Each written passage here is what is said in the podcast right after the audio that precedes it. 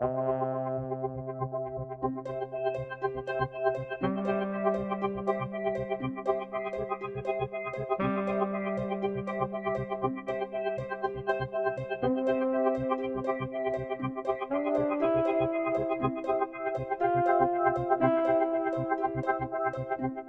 Willkommen bei der elften Ausgabe von Kinoambulant, dem kleinen Geschwisterlein von Kino der Couch. Einem Podcast, bei dem aktuelle sowie klassische Kurzfilme zur Analyse ambulant betreut werden.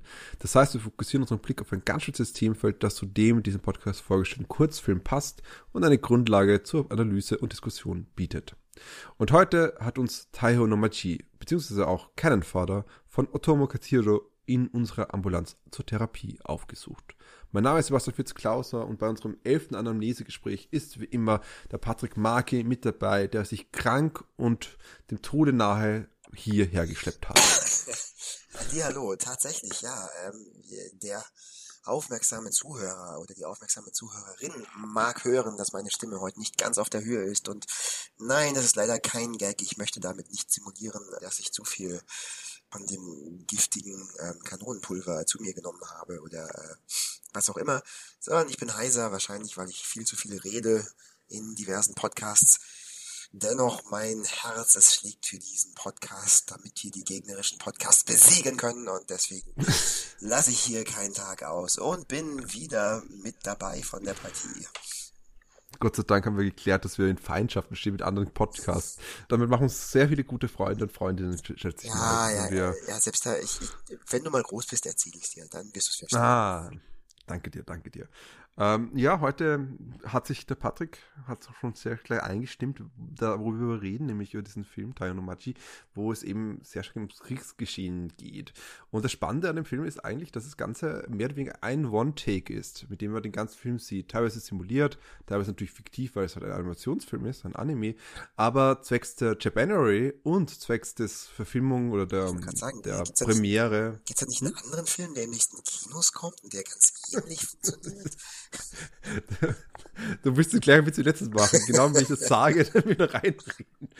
Genau. Und zwecks der Premiere von 1917, also 1917, 1917 äh, von Sam Mendes, glaube ich, muss ich gestehen, bin mir ganz sicher, äh, ich glaube schon, ähm, schon der auch bei den Golden Globes abgeräumt hat und wirklich sehr erfolgreich derzeit ist und wahrscheinlich auch der momentan einer der Frontrunners für den Oscar ist äh, wollten wir den Film deshalb besprechen, weil bei 1917 ist es auch so, dass man ein Kriegsgeschehen hier 1917, also im Ersten Weltkrieg, in einer durchgehenden Einstellung, die natürlich auch mit vielen unsichtbaren Schnitten nur funktioniert, gedreht worden ist und ein, gewisse, ein gewisses Verständnis von Krieg darstellen wollte. Und ich finde, dass wir hier bei diesem Film von Otomo was ähnliches haben. Doch bevor wir wirklich dorthin kommen, erstmal einfach die direkte Frage, Patrick, bist du von diesem Film besiegt worden oder hast du ihn erobert und dir zum Untertan gemacht? Das ist eine gute Frage. Äh, soll, ich, soll ich, also worum es geht, das ist egal, oder was? ich bitte dich. Ja, weil, weil so viele Viren und Keime herumschwirren, bin ich auch ganz verwirrt. Äh, also, worum geht es eigentlich gerade in dem Film? Ja, gut. In einer fiktiven, futuristisch tristen Welt, in einem nicht näher benannten Ort, lebt eine nicht näher benannte Familie, deren Alltag von dem alles beherrschenden Krieg gegen einen nicht näher benannten Gegner bestimmt wird. Genauer gesagt durch das ständige Befüllen und Abschießen von Riesenkanonen, die sich überall befinden. Ja, das hätten wir auch uns ersparen können. Ist doch eh alles schon klar gewesen.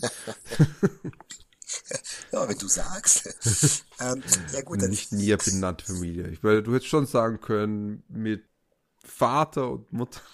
Ich glaube, glaub, in, in, den Credits erscheint es wie ich nur als Vater, Mutter, Bub oder so in Richtung. Die haben echt tatsächlich geile Namen und so. Ja, ähm, aber natürlich Teil der Allegorie. Das ist Teil der Allegorie des Filmes. Das ist tatsächlich. Äh, wenn, wenn dem nicht so wäre, dann würde es nicht in der Synopsis auftauchen. Ja, danke dir. Äh, okay, Patrick, wie hat dir gefallen? Sorry.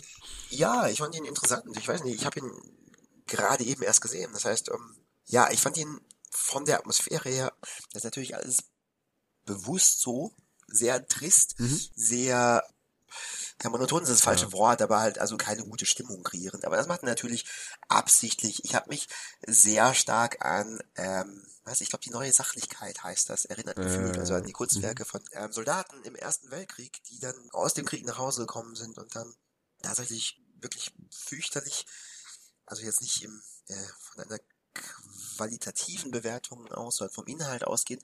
Also wirklich Bilder mit horrendem Inhalt, äh, die wirklich sehr verstörend sind, gemalt haben, um mhm. ihrem Trauma, ja. sage ich mal, Ausdruck zu verschaffen. Und an diese Bilder, an diesen Stil, also Bilder von ich weiß nicht, Otto Dix, Egon Schiele, glaube ich, war auch dabei, weiß jetzt nicht, keine Ahnung. Also, äh, Schiele eher weniger, glaube ich, aber Georg Cross und so halt natürlich und so. Ja, ja, nee, du hast natürlich komplett, du hast natürlich vollkommen recht, Schiele weniger, äh, kompletter Unsinn, aber Genau, also diese neue Sachlichkeit an diesen Stil, der den mhm. Krieg sehr eingehend kritisiert durch eben das ja, eingehende Ausdrücken von, den, von der Fürchterlichkeit dieser Geschehnisse. Daran habe ich mich mhm. erinnert gefühlt und ich muss sagen, von der Stilistik nicht nur, aber habe ich mich schon auch sehr äh, in den Ersten Weltkrieg versetzt gefühlt. Es mhm. gibt auch einige Elemente aus dem Zweiten Weltkrieg. Mh, hm, ja, aber diese düstere, monotone, eigentlich menschenzermürbende Kriegsatmosphäre mit der damit einhergehenden Rhetorik und Gleichschaltung, was auch immer, die finde ich, ja, dominiert diesen Film, beziehungsweise das ist wohl auch der Sinn und Zweck, äh, oder was der Film aussagen möchte. Und das ist interessant. Äh, man sollte es vielleicht nicht schauen, wenn man gerade nicht bester Dinge ist, beziehungsweise äh, emotional irgendwie sensibel sein sollte. Ach, keine Ahnung. Nee, aber ein guter, interessanter Film. Ich würde ihm, ja, wenn ich das möchte, keine Ahnung, sieben von zehn überdimensionierten Kanonen geben. Immer, immer kommst du mit deinem Falli. Das hatten wir ja schon mal gehabt bei, bei äh, den Handmaiden. Da hast du auch mit, mit irgendeinem Falli äh, abgeschnittenen Fallis äh, versucht. Bei den Handmaiden, äh, keine Ahnung, da hat sich auch überhaupt nicht angeboten. Stimmt, was habe ich mir nur gedacht? äh, ja, aber ich ähm, verstehe das. Also ähm, lustigerweise diese Referenz auf die neue Sachlichkeit hätte ich jetzt tatsächlich weniger gemacht eigentlich. Hm, wahrscheinlich, weil einfach für mich die Bilder und die Motive, die gewählt worden sind, sich viel stärker für mich äh, an den Zweiten Weltkrieg und dessen Verhandlungen, Aushandlungen äh, sich anlehnen. Das waren die Gefühle, die ich bei mir aufgekommen sind. Zum Beispiel, es gibt so ähm, also um ganz kurz so zu skizzieren. Also es stimmt, die ganze Animation und so und die ganze Charakterdesign ist sehr untypisch für den Anime und das finde ich auch sehr spannend, muss ich auch sagen. Es gibt zum Glück eine kleine Nische an Animes, die versuchen, sich gegen gängige Mainstream-Trends zu setzen und dieser Film hat es sich kann sich leisten, das zu machen, weil er halt auch, ähm, weil er halt von Tomo äh, gemacht worden ist. Also Tomo ist nach Akira einfach der große Held gewesen eigentlich, könnte man sagen, der Anime-Branche und hat sich auch viel mehr leisten können, rausnehmen können. Und das fand ich sehr spannend, mit welcher, was für ein Stil sie genommen haben, das darzustellen. Das habe ich sehr beeindruckend gefunden. Aber gerade die Referenzen, die gesetzt werden, wie zum Beispiel das in den äh, Schriftzügen, äh, manchmal kommt auf englische Sätze vor, wie etwa No Conquest, ähm, Without Labor, glaube ich, hieß das, wo einfach so eine, mehr oder weniger eine Arbeit macht frei reinkommt, mehr oder weniger, solche Pro Propaganda-Zitate. Aber das Conquest wurde mit Doppel-S geschrieben und die S waren geschliffen wie ein SS-Zeichen.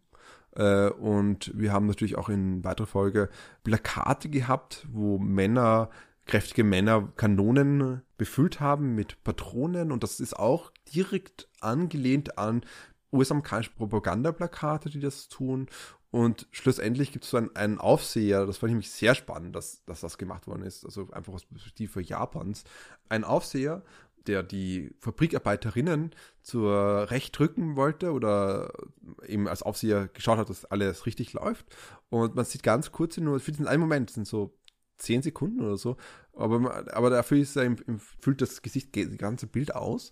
Äh, ist ganz richtig genau zu sehen. Und diese Person schaut einfach aus wie eine rassistische Persiflage von Hirohito, dem japanischen Tenor, dem japanischen Kaiser der, des Weltkrieges, des Weltkriegs. Und das fand ich total schräg, dass man das drin hat, weil er hat das einzige, als einzige Figur im gesamten Film hatte asiatische Züge mit, mit eher dünneren Augen und das ist natürlich auch persiflierend, karikierend und eben schlussendlich rassistisch halt und hat diese Brille, die Hirohito aufgesetzt hat und auch diesen die Mundform, mit der er oftmals persifliert worden ist. Lustigerweise hat er ein Hitlerbärtchen gehabt, aber selbst das ist bei Hirohitos Persiflagen oftmals drin gewesen, dass er nicht den typischen Hirohito-Part gehabt hat, sondern eher so ein Hitlerbärtchen. Das heißt, für mich hat das viel mehr nach, nach Zweiten Weltkrieg auch deswegen gewirkt, aber ich kenne mich halt mit dem Zweiten Weltkrieg und dessen Bilder oder Bildsprache mehr aus, glaube ich auch.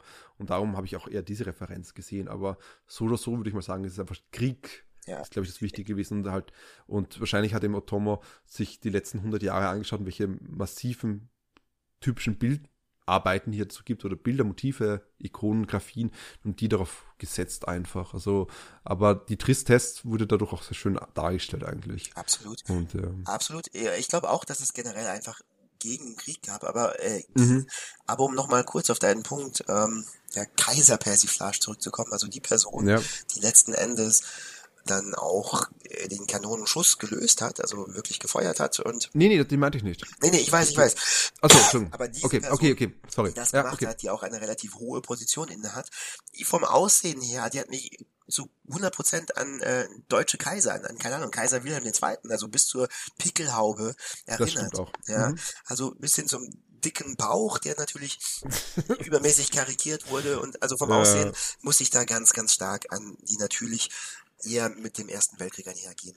Kaiser eh. denken.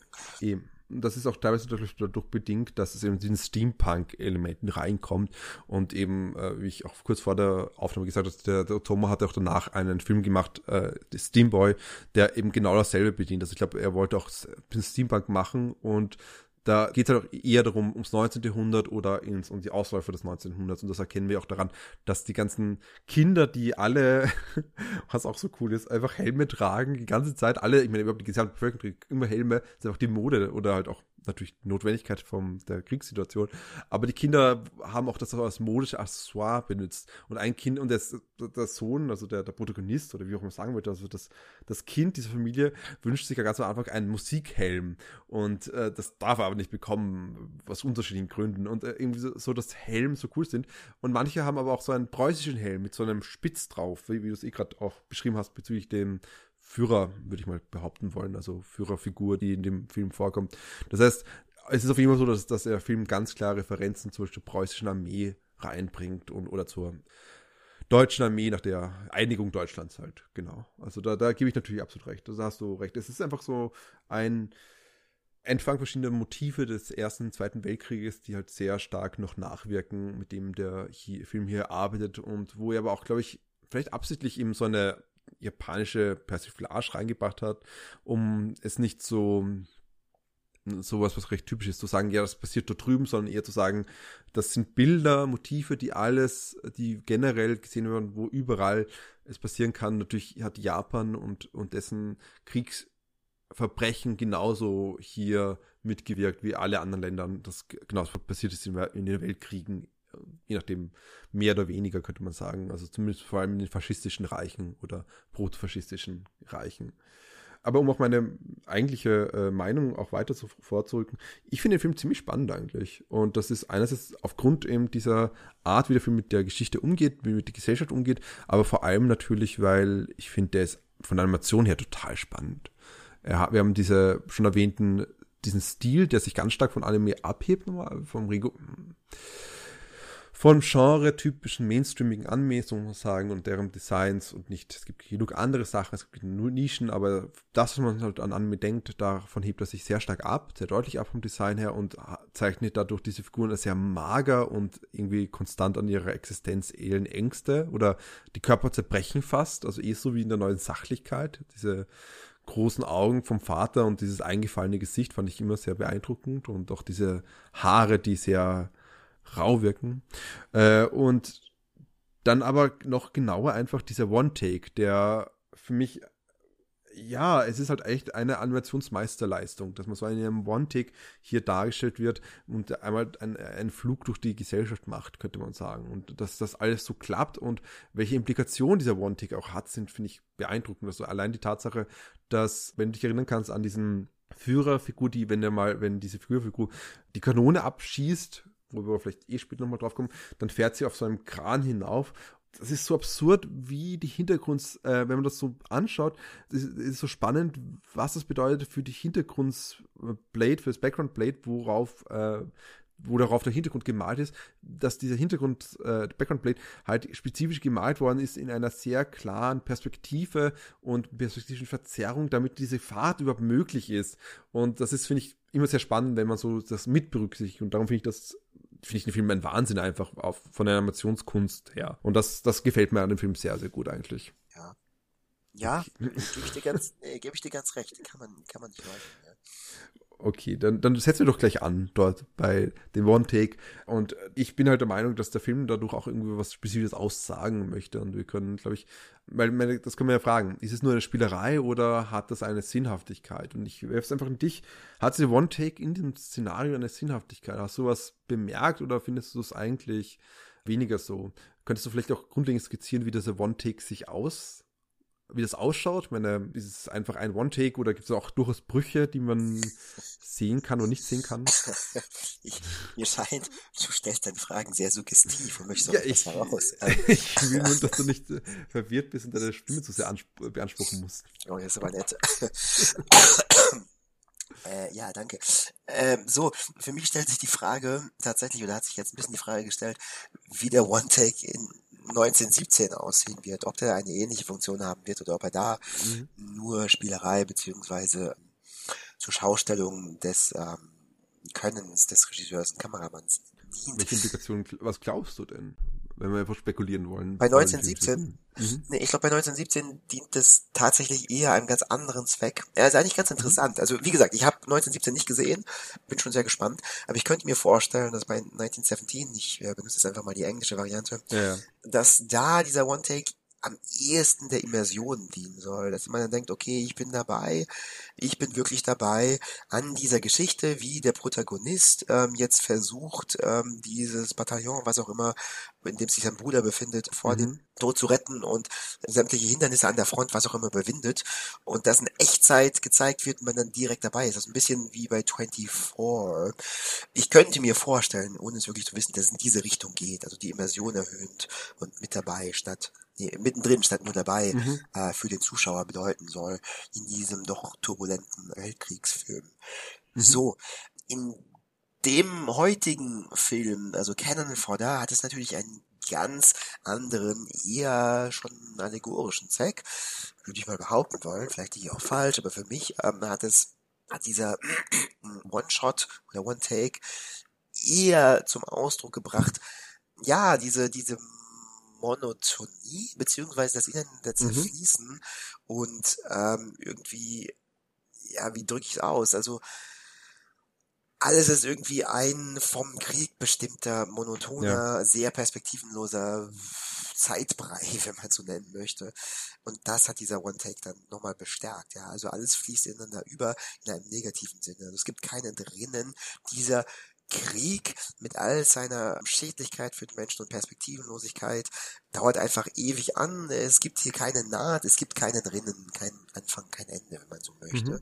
Er bestimmt wirklich das ganze Leben und alles, was die Protagonisten äh, in diesem Film hier erleben. Ja, und ich glaube, das ist tatsächlich Sinn und Zweck des One-Takes, dass man hier, also ähnlich äh, wie das die Familie namenlos bleibt, dass der Ort namenlos bleibt, äh, ja. dass der Gegner namenlos bleibt. Das hat nochmal eine weitere Funktion, nämlich die Sinnlosigkeit des Kriegs nochmal herauszuarbeiten.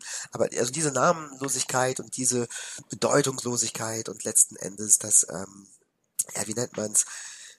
Äh, Sinn, ja, diese Sinnlosigkeit des Ganzen mhm. die wird durch diesen One-Take ausgedrückt. Das wäre meine Lesart. Stimmst du mhm. dem äh, überein? Ich meine, du hast ja eh schon jetzt was äh, reingeworfen, was du am Anfang schon gesagt hast, die Sinnlosigkeit mit dem gegen wen filmen wir eigentlich Krieg? Ja, das wirst du mal verstehen, wenn du erwachsen bist, wenn du älter bist. Das ist eine Szene, die du rezitiert hast, ganz am Anfang des Podcastes, wo ich gemeint habe, warum wir Krieg mit anderen Podcasts führen. äh, und das äh, fragt das Kind einfach den Vater, weil es, es wirkt ja auch so ein bisschen, da kommt starke Assoziation auf zu so, äh, 1984 von George Orwell mit der Hinsicht, wer eigentlich hier unsere Feinde sind. Und das wird auch hier gefragt, genau dieselbe Frage gestellt. In 1984 gibt es Momente, wo einfach spielerisch ein Feind vom anderen ausgetauscht wird, ohne große Sache. Also auf einmal ist es äh, Ostasien, glaube ich, oder, oder Ost Oceania, Oceania oder wie? Ah, Ozeanien. Ah, ja, genau. Ich glaube, sie sind ja, sie sind, wo sind sie Ozeane gewesen? Ja, schon zu lange her. Das ist Roman, schon so lange her. So Roman gelesen, aber das war immer sehr spannend, dieser Moment in einer äh, Flashback-Sequenz, wo er sich ganz sicher ist, gewesen ist, der Protagonist, dass sie sicherlich mal gegen jemand anderen gekämpft haben und während einer Durchsage haben sie einfach zwischendurch den Feind geändert und genau dasselbe passiert hier, nur halt nicht so direkt, aber es wird auch hier so die es spielt keine Rolle, mit wem wir kämpfen. Die Rolle ist, dass das System erhalten bleibt dadurch, dass es einen Krieg gibt gegen nicht näher definierte Feinde. Und diese nicht näher definierten Feinde sind dann sogar in einer Traumsequenz von dem Protagonisten einfach Skelette, weil es einfach Feinde sind. Und das ist auch, glaube ich, recht wichtig in solchen faschistischen oder faschistoiden Filmen, dass eben diese Kinder konstant früh abgeholt werden davon, von diesen ruhmreichen Szenen, heroischen Szenen des Kampfes und damit sie sich damit identifizieren können, damit sie in weiterer Folge genau dieses Kanonenfutter sind, von dem der Titel spricht. Also der, der englische Titel, der japanische Titel heißt einfach nur die Stadt der Kanone oder der Kanonen. Also, das, also dem auf jeden Fall äh, würde ich auch sehr stark äh, dir zupflichten, vor allem weil ich finde diese Sinnlosigkeit, ich habe ich es halt empfunden so als Gefangensein im System, ja. wo das gesamte System nur davon bestimmt ist. Das ist eh schon das, was du gesagt hast. Ich würde es halt weniger vom eh vom Krieg, aber das Krieg ist ja da wegen dem System. Also ich würde das viel stärker auf diese Faschistoide stellen. Und da finde ich, dafür finde ich es sehr gelungen, dass sie diesen One-Take benutzt haben. Dass man konstant mitgeht und hier gar nirgendwo aus der Stadt rauskommt. Man ja. kommt nicht raus. Und es gibt einen Blick nach draußen. Der Blick nach draußen ist eine Sequenz, wo sie Mittagessen, der Vater und seine Kollegen bei der Kanone, auf der Kanone teilweise, auch so Bilder vom Zweiten Weltkrieg kommen darauf, wie, wie man einfach Soldaten, die einfach beim, bei der Kanone ähm, ihr Mittagessen oder eine Pause machen, genau dieselben Bilder kommen darauf. Und die Kamera fliegt ganz langsam den, den Blick des Vaters nach über die Landschaft und wir sehen nichts außer öde Landschaft und Kanoneinschüsse. Und das ist es. Man kann dem Ganzen nicht entfliehen. Und das fand ich halt sehr spannend, wie das so mit dem aufgelöst wird. Ich würde es nicht nur auf faschistoide Elemente, beziehungsweise müsste man mhm. faschistoid definieren. Ähm, sagen wir es mal so, dieses System, dieses Mobilisieren gegen einen mehr oder weniger mhm. wahren Feind, dieses Ausrufen des fast schon unendlichen Kriegszustandes, das benutzen leider auch heutzutage noch ähm, einige Länder oder Systeme, die sich nicht oder die auch äh, per Ferndiagnose nicht als faschistisch bezeichnet okay. werden würden. Ähm, äh, ja, also. Ich habe eine bessere Begrifflichkeit. Ich glaube, damit können wir zurechtkommen. Totalitäre Systeme. Es ja. ist der Totalitarismus, dass die Gesellschaft in ihrer Gänze durch von diesem Krieg oder von diesem System durchgezogen wird. Ja. Bist du ja. damit eher? Absolut, absolut. Okay. Damit gehe ich 100% konform. Ja, wollen wir vielleicht so ein bisschen äh, rauskitzeln noch, wo das passiert überall, welche Elemente wir sehen können, wie in der Unterhaltung, in der Schule und anderen Orten. Also wie wird dargestellt, dass eigentlich die gesamte Gesellschaft davon bestimmt ist eigentlich? Ja, ja also wir kriegen natürlich einige Elemente des Alltags zu sehen im Laufe mhm. des zwar relativ kurzen Films, aber da gibt sich doch einiges. Wir sehen zum Beispiel den Sohn in der Schule und da lernen sie, wie man richtig den Winkel ähm, der Kanone ausrechnet, mhm. in welche Richtung man feuern muss und dass man dann die Umgebungsbedingungen mit einberechnen muss und so, wie wichtig es ist. Das heißt, sie lernen ähnlich wie uns im richtigen Leben Trigonometrie, aber der Anwendungsbezug ist Krieg da. Das heißt, Krieg ja. beherrscht das. Es gibt ähnlich im richtigen Leben eine kurze Szene, wo äh, eine ich vermute mal, Daily Soap im Fernsehen zu sehen ist. Aber das ist die, das ist die Cannon Family. Das heißt, ja. Ähm, ja, keine Ahnung wie, aber diese Familie hängt da auch wieder mit dem Krieg und den Kanonen, dem Kanonensystem ja. in Zusammenhang. Und also alles, was wir sehen, es gibt einige Elemente, die einen eben so ein bisschen an den Alltag, wie wir ihn auch kennen, erinnern, hängen aber doch mit dem Krieg zusammen und werden von dem Staat oder diesem System genutzt, um ähm, die Menschen ja, dezent oder nicht dezent daran zu erinnern, dass die Nation im Krieg ist ja. ähm, und man sich danach auszurichten hat. Ja, ja das ist ja auch totalitär, mhm. also es ist alle mhm. Lebensbereiche bestimmend. Ja. Absolut. Und selbst dort, wo Dissens, also Dissens wird natürlich generell unterdrückt, aber das Spannende ist tatsächlich, es gibt so zwei Momente des, des Dissens. Das eine ist eine Kollegin von der Mutter, die ja, nachdem die Kanone abgeschossen wird, müssen alle Fabrikmitarbeiterinnen mitjubeln. Oh, ja, Arme hoch, also einen Arm hoch und eine ihrer Kolleginnen macht nicht mit und dann kommt diese Hirohito Persiflage und aber bevor die Kollegin eben erwischt wird, wird sie noch erinnert und das ist ein Moment des Dissens, der sofort aufgebrochen wird, aufgelöst wird, weil eben totalitäres System, es wird immer, man blickt um sich herum, man hat immer den Blick der anderen, die einen verraten können. Und natürlich ein anderer Moment ist, das fand ich mich auch spannend, es gibt eine Demonstration im Film. Es gibt tatsächlich eine Demonstration. Oder halt eine, einen Aufruf zum Aufruf ah, ja, zum, stimmt, zum Streik. Stimmt, stimmt, Aber das Witzige ist, kannst du dich erinnern, worum es da gegangen ist? Ja, da geht es auch gar nicht so unaktuell. Da, da geht es darum, dass die Arbeiter, die an den Kanonen ähm, sich, Mhm. also ihr Geld verdienen oder arbeiten, dass die sich beschweren, dass ähm, der Inhalt der Kanone, also das Gunpowder, was ist das nochmal auf Deutsch, ganz kurz, also das Gunpowder, mir fällt der deutsche Begriff nicht ein, dass das schädlich ist, äh, giftige Substanzen beinhaltet und dass sie eigentlich verdienen, äh, dass das durch ein nicht schädliches, nicht giftiges Gunpowder ersetzt Mhm. wird. Ähm, ja, das sind ja tatsächlich auch Demonstrationen, die äh, wiederum dem Alltag und dem richtigen Leben nicht so fern sind. Also man denke zum Beispiel an, keine Ahnung, was mir am ehesten einfällt, sind Minenarbeiter in China, die Mhm. in Shenzhen eingesetzt wurden, die jetzt alle tödliche Lungenkrankheiten haben, weil sie nicht Ja. ähm, gut genügende Atemschutzmasken bekommen haben und weil ihnen das keiner gesagt hat. Und ähm, Ja. Das sind jetzt die Schwefelbienen. Nee, Ähm, nicht mal. Ist ganz normal. Also äh, Shenzhen, weiß nicht, Shenzhen ist quasi das chinesische Silicon Valley. Und da in den letzten Okay. 30 Jahren wurden da ganz viele Arbeiter aus dem Süden Chinas, ich glaube aus der Hunan-Provinz zum Beispiel, hingekarrt, einfach um ja die Fundamente für die neuen Hochhäuser zu bauen. Mhm. Das einfach mal und äh, auch für die U-Bahn Okay. und so die ganzen Tunnel zu graben.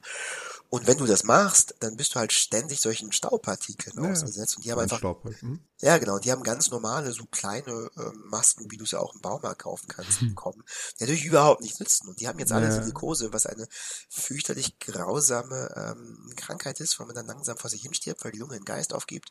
Und die haben jetzt auch in den letzten paar Monaten dann relativ groß angelegte Demonstrationen Mhm. auf die Beine gestellt. Ähm, ja, aber das ist nur ein Beispiel von vielen. Also gibt's natürlich. Nein, nein, absolut. Und ich meine, ich habe nur deshalb gesagt, weil ich kann mich erinnern an einen, äh, Dokumentarfilm aus auf 2000 war der Film von ungefähr 2000 über, ein, über Kriegsfotografie und da ging es doch teilweise wie dieser Kriegsfotograf, der im Zentrum stand, stand in dem Film auch andere gefährliche Regionen besuchte und unter anderem waren es Schwefelminen und da war es auch die chinesische Schwefelminen und deren Sicherheitsmaßnahmen, die einfach nicht der Situation entsprechend war, sagen wir mal so, wenn man mit Schwefel aber also dort arbeitet, ich, was ich sehr pervers gefunden habe, muss ich gestehen. Aber ja, es ist, das ist halt, ja, das ist eine andere Geschichte, das ist Postkolonialismus und wie wir davon weiterhin profitieren, ohne, äh, ohne mit der Wimper zu zucken, dass natürlich Menschen ihre Menschlichkeit hier abgesprochen werden. Also ich meine, bei dem einen Fall ist es wahrscheinlich eher etwas, was sehr stark in China, für China wichtig ist, nämlich, dass wenn sie Tunneln für die Transportwesen in China graben, äh, aber das andere ist natürlich etwas, was dann halt weltweit wahrscheinlich auch exportiert wird oder äh, deren Rohstoffe weltweit exportiert werden und dann wird man das halt nicht weiter hinterfragen,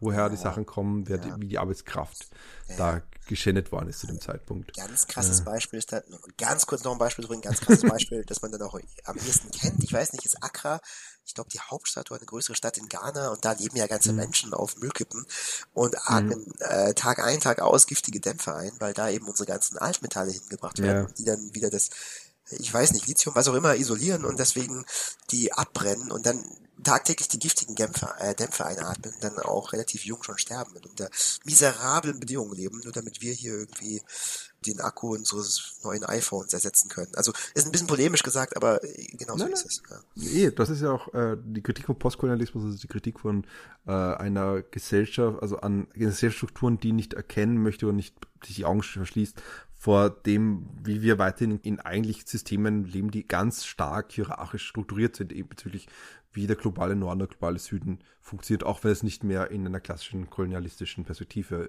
ist, sondern in einer postkolonialen Perspektive halt. Ja, das hätten wir vielleicht bei Wandering Earth diskutieren können, wie hier äh, sozusagen ähm, so eine Arbeitskraft und gefährliche Arbeitskraft kritisiert wird, als das ist halt dafür da, die Welt zu retten. Das war schon tatsächlich im Wandering Earth drinnen, wie das einfach auch hier heroisiert worden ist.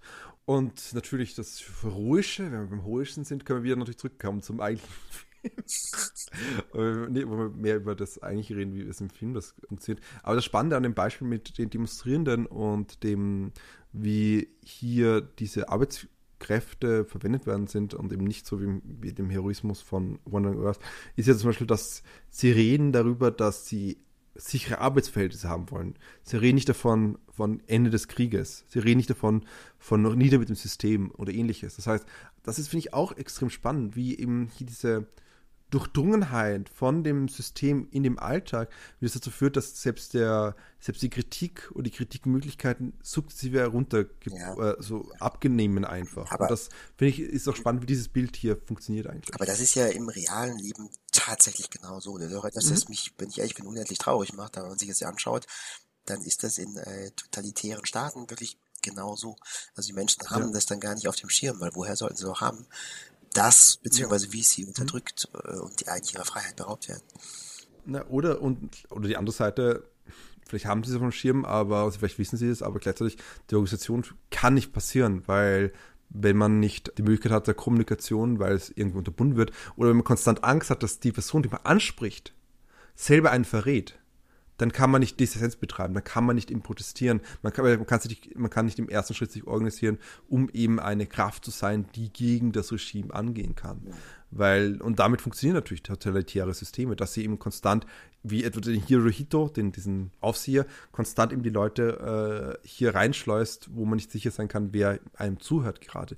Und natürlich das Kind in dem Film ist genau dasselbe. Das Kind hinterfragt das System Das Kind ist mit dem System zusammen. Und das ist ja auch so ein bekanntes Beispiel aus, ähm, ja, gerade im Nationalsozialismus, um das einfach das polemste Beispiel von allen zu nehmen, wo natürlich der Grund, warum es die HJ gibt und der Grund, warum es eben die Hitlerjugend oder das, das bunte deutsche Mädchen, bunte, bunte deutsche Mädchen, bunter Mädchen? Hm, deutsche Mädchen? Bund deutscher Mädchen, glaube ich. Ja. Bund deutscher Mädchen, ohne D. Okay, Bund deutscher Mädchen gibt, ist natürlich ersichtlich, weil natürlich damit man diese Kinder schnell in das System einschleust und natürlich dann in weiterer Folge auch nicht nur ideologisch mit diesen Bildern konfrontiert und sie eben nur noch dahin hin ausbildet, sondern dass sie auch gleichzeitig kleine Spione sind im Kontext der Familie. Ja. Wenn die Familie da was sagt, dann, oh oh, das ist gefährlich. Ja. Wenn, wenn, der, wenn der Vater sagt, oh, wir, wir kämpfen gegen niemanden, wir kämpfen gegen alle, wir haben keine Angst mehr kämpfen, weil das System scheiße ist,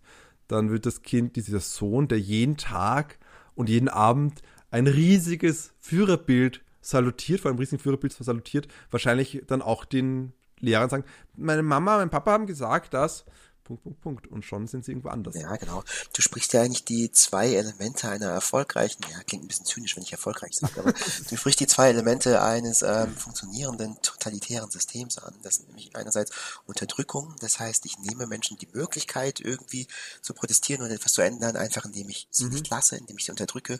Und andererseits noch ein bisschen tiefer gehend und in dem Sinne sogar noch effizienter oder wirksamer aus der Sicht des autoritären Systems, die in Indoktrination. Das heißt, ich bringe ja. die Menschen dazu, sich wirklich durch und durch damit zu identifizieren, das selbst zu glauben und dementsprechend auch selbst in diesem Maß zu handeln. Wenn ich diese beiden Punkte erfülle, dann ist es natürlich sehr, sehr schwer, aus dem System auszubrechen für Menschen, die ja. sich darin befinden. Genau, und ich finde es auch gerade spannend, wie der Film mit dieser Indoktrination eigentlich umgeht.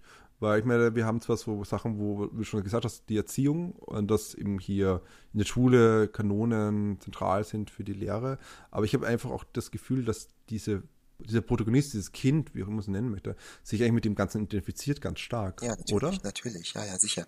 Ich meine, das wird ja auch durch, das wird ja durch seinen Traum gezeigt. Also er träumt ja. ja davon, dass er dann, ich weiß nicht mehr genau, aber zum Kaiser aussteigt und die Gegner, die schemenhaft und dargestellt sind, besiegt. Und mhm. irgendwann, ich weiß nicht, ob es davor oder danach war, steht er halt vor dem, vor diesem Bildnis des ja. ich nenne es mal Kaiser, und sagt ja, er sagt ja explizit, ja, eines Tages will ich genauso sein wie du. Ich will jemand sein, der die Kanone feuert und nicht nur ein Cannon Loader ist wie mein Vater. Also ja, da ist die Indoktrination ganz, ganz stark vorhanden.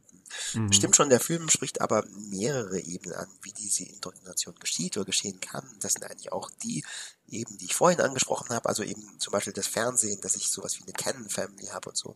Das ist ja auch eine Art ja. und Weise Indoktrination, weil diese Canon Family oder jede Daily Soap, die ich mir anschaue, bis zu einem gewissen Grad zu allermindest mir vor zeigt oder vorspielt, wie ich zu leben habe. Ja, nicht wie ich zu leben habe, aber ein Lebensmodell, das im im allermeisten Fällen positiv konnotiert ist, ja, mir ähm, zeigt. Und ja, die Ken Family wird wohl ein Lebensmodell zeigen, das, wie gesagt, sehr stark am Krieg orientiert ist und ähm, sich sehr stark an dem System orientiert. Ja, na, vor allem die Normalisierung wahrscheinlich des Krieges einfach. Ja. Und die Normalisierung von Kanonen, Verehrung, Kanonen, äh, Integration in den Alltag. Ich meine, das ist ja auch ähm, wie soll ich sagen, das Spannende auch im Ganzen ist natürlich durch diesen Steampunk, die, die Bildlichkeit, der, den, der Genre, den sich der Film zuschreibt, kann man ja auch die Ästhetik und die Technologie verändern und muss nicht so sein, wie es realistisch wäre im Zusammenhang des, der Zeitperiode, die dargestellt wird, sondern kann auch die Technologie entsprechend von Kanonen in Meganation entsprechend abwandeln. Und das haben wir auch darin, dass einfach wie der Film beginnt innerhalb des Zuhauses, innerhalb dieser kleinen Wohnung, das ist, glaube diese kleine Wohnung. Wir haben dieses riesige Bildnis des Führers, der Führerbildes oder Führerfigur oder wie du es nennst, des Kaisers. Und dann geht es hinaus mit dem Vater. Der Sohn geht mit dem Vater hinaus und fährt den Aufzug runter. Und auf einmal sehen wir die riesige Landschaft, die, die Stadtlandschaft, die Dächer, während wir mit der Kamera runterfahren, langsam. Äh, jedes Haus auf dem Dach eine Kanone. Ja. Und dementsprechend ist die ganze Stadtlandschaft extrem davon beeinflusst. Aber auch schon davor, die Art und Weise, wie Kaffee gemacht wird, dass da nimmt sie das raus aus so einer, wie aus einer, einer Schatulle oder aus einem Rohr, Rohr was fast so ausschaut wie dort, wo man eine Kanone, wo man eine Patrone reinschiebt. Das heißt, die Mechanismen sind auch schon diese Bilder, diese Technologien des Krieges sind in den Alltag eingebaut eigentlich. Und darum finde ich es auch so spannend, wie in der Schule einfach alle Kinder mit diesen Helmen rumsitzen, weil natürlich das auch reinspielt, dass alle daran gewöhnt sind und nicht nur daran gewöhnt sind, sondern es auch, auch, ziemlich gut finden. Und dass das auch so bewusst gemacht ist, erkennt man auch an, daran, dass die Mutter einmal mit dem Sohn schimpft, weil er eben nicht zum Morgentraining gegangen ist. Und anscheinend gibt es sowas wie eine HJ, die man, wo man eigentlich hingehen sollte, äh, nämlich Morgentraining als jede Kinder sollten eigentlich zum Morgentraining, um, weil ihre Stellung gesellschaftlich dann gestärkt wird. Und äh, der Sohn ist aber so, ah, ich will eigentlich nicht. Äh, oder hat einfach gesagt, ähm, also das, ich finde, der Film funktioniert ganz spannend eigentlich. Und um einen letzten Punkt diesbezüglich anzusprechen, weißt du noch, was das erste Bild des, des ganzen Filmes war? Das erste Bild, ja, natürlich. Das ist der Wecker des Sohnes, ja. der auch eine Kanone ist, die auf eine, ich glaube, eine Ritterburg dann ja. feuert. Und wenn dieser Kanonenschuss abgegeben wird, das geht halt mit dem Leuten des Weckers einher. Mhm. Da dachte ich ganz ja, lustig zu Beginn, aber äh, da wusste ich nicht, welche Konnotation das hat. so, hahaha. genau. Äh, aber damit bitte dann durch eine erweiterte Dimension eigentlich aufgemacht. Weil wir, wir sehen ja nicht willkürlich etwas, wir sehen einfach einen Alltag. Das bedeutet, wir sehen wie ein Tagesablauf. Ja, wir beginnen bei dem Aufwachen und enden beim Jungen wieder im Bett, nachdem er sich wieder den, diesen, vor diesem Bild gestellt hat und salutiert hat, um eben auch hier diese Art des Gefangenseins im System auch auf einem Alltag und diese Alltäglichkeit von dieser Situation einfach zu beenden. Also es endet einfach mit, das Kind ist im Bett und auf einmal kommt eine Sirene, ein Sirenengeheule. Also es gibt ja noch einen Schlussmoment, das unpassend erscheint, weil es einfach zu dem Anthologiefilm passt. Also dann, kommt ein Licht, was so in den durch das Fenster kommt, das wirkt eher so futuristisch, passt irgendwie nicht ganz zu dem ganzen Film dazu. Äh, und dann kommt nochmal Memories, der Titel des Filmes, des Anthologiefilmes, wo dieser Kurzfilm eingebettet ist. Aber dass dieses letzte Bild, dass er dann einfach schlafen geht, das ist schön, um diesen Abschluss zu finden. Sagen wir beginnen mit dem Krieg als Alltag und enden auch mit, diesem, mit derselben Vorstellung eigentlich. Wolltest du es jetzt auch nutzen, um den Abschluss des Podcasts zu finden? Äh, nö, nee, wollte ich nicht. ich ja, wir werden darüber, nein, nein, nein, ich dachte, ich, ich lasse mal nochmal Raum, vielleicht willst du was sagen. Aber äh, ich finde es eigentlich auch schön, ich finde das, also das ist das, was den Film auch wirklich spannend macht. Also, wie er diesen einen One-Take benutzt oder diesen imaginierten, teilweise mit unsichtbaren Schnitten versteckten One-Take, weil manche geht sich eins zu eins richtig, aber es passt schon. Es fühlt sich an wie eine Kamerabewegung, die immer weitergeht. Und das halt, weil dieses geschlossene System ist und wie das im Zusammenhang gebracht wird mit den totalitären Systemen und auch wie eben gerade Kinder hier reinspielen. Und ich glaube, das werden wir dann ungefähr in einem Monat nochmal konkreter diskutieren, wenn wir zu Jojo Rabbit vordringen von Taika Waititi wo, und uns anschauen, wie Kindheit im faschistischen Deutschland passiert und natürlich wie, wie Kindheit im, im Faschismus oder rotfaschistischen Systemen Gruppen, Subgruppen auch passieren kann, weil natürlich das auch ein Thema ist für das heutige USA. Und dann darfst du wieder ganz viel reden über Trump und, äh, und oh Recht, die Rechte in den USA, weil das liebst du doch. Bringst du jedes Mal rein. Ich weiß nicht, ob ich es liebe, aber es ist, ähm, ich finde es sehr spannend, ja. Ja, gut, ja. Bevor ich mich jetzt hier wieder hineinsteige oder irgendwas rede, belassen wir es dabei. Willst du noch, äh, wenn du dich darüber reden möchtest, möchtest du vielleicht darüber reden, was, wie sie uns erreichen können? Ah, ja, haben wir, also, passt schon. Ich war nur ein bisschen verwirrt, weil ich dachte eigentlich, der nächste Film ist The Farewell. Ähm, ich wollte eigentlich danach nochmal da hinkommen, aber kannst jetzt schon darüber auch reden, wenn du das Also nee, ich kann auch, äh, komm, ich, ich halte mich an das, was du sagst, lieber Selbster, ich bin in deinem totalitären System gefangen ähm, und äh, werde deswegen mit den Kontaktmöglichkeiten anfangen, falls ihr aus unserem totalitären System ausweichen wollt oder uns irgendwie darüber informieren wollt, was nicht passt oder was besonders gut passt, könnt ihr uns vielfältig erreichen, mit uns kommunizieren. Ihr könnt das per Mail machen. Wir heißen Kino on the Couch at gmail.com. Ihr könnt uns über Twitter eine Nachricht schreiben. Ihr könnt uns bei Facebook ein Like da lassen, etwas kommentieren. Ihr könnt uns zusätzlich einfach noch bei Podcast Garden, dort sind wir beheimatet, ähm, da könnt ihr reinhören in uns, da kommt jede neue Folge brühwarm in das Internet hinein.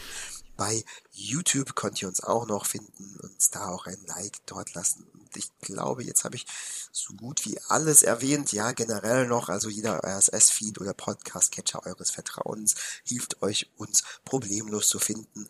Auf iTunes sind wir natürlich auch zugegen. Wir heißen auf all diesen Seiten Kino on the Couch. So, selbst da, jetzt darfst du ähm, weitermachen. Ich wollte einfach zum Abschied über The Farewell ah, reden von Lulu Wang.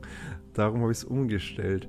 Also wir werden wahrscheinlich nächstes Mal, oder wir werden nächstes Mal diesen wunderschönen chinesisch-amerikanischen Film von Lulu Wang besprechen werden und da auch wieder sehen können, wie kulturelle, gesellschaftliche Vorstellung stark auch ins Familiäre reingeht, wenn es darum geht, was eigentlich Ethik heißt im kulturellen, interkulturellen Perspektiven und sich eben die Protagonistin hier von ihrer Großmutter vermeintlich verabschieden muss. Schon! Ich, ich, wünschte, ich könnte jetzt Spoiler-Alarm machen, aber mit meiner angeschlagenen Stimme geht es nicht. naja. Ja. Und dann wünschen wir auf jeden Fall euch eine schöne Zeit und dass ihr nicht in so einen tristen Raum gefangen seid, der sich Kino on the Couch nennt. Absolut. Leute, bis dahin. Ciao. Zeitchen.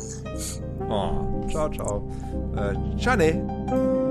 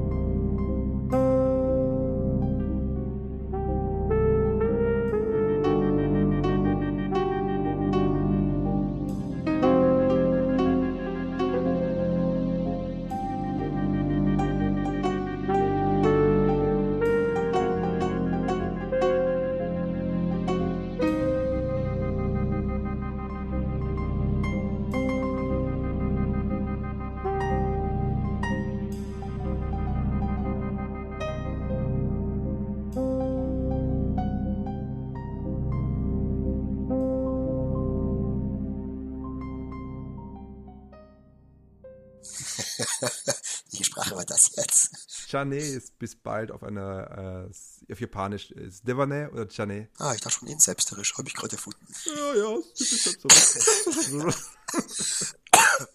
das geschieht dir recht. Die Schmerzen geschieht dir recht. Ja.